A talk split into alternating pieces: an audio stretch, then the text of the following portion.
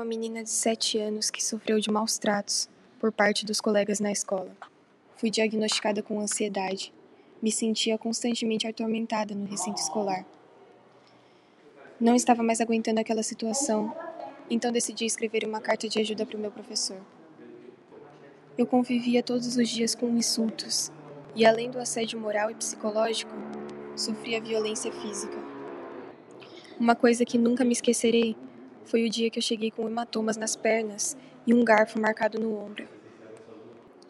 Minha mãe relembra que quando cheguei em casa, cheguei a escrever no travesseiro da cama com uma caneta de feltro. Eu não quero estar viva.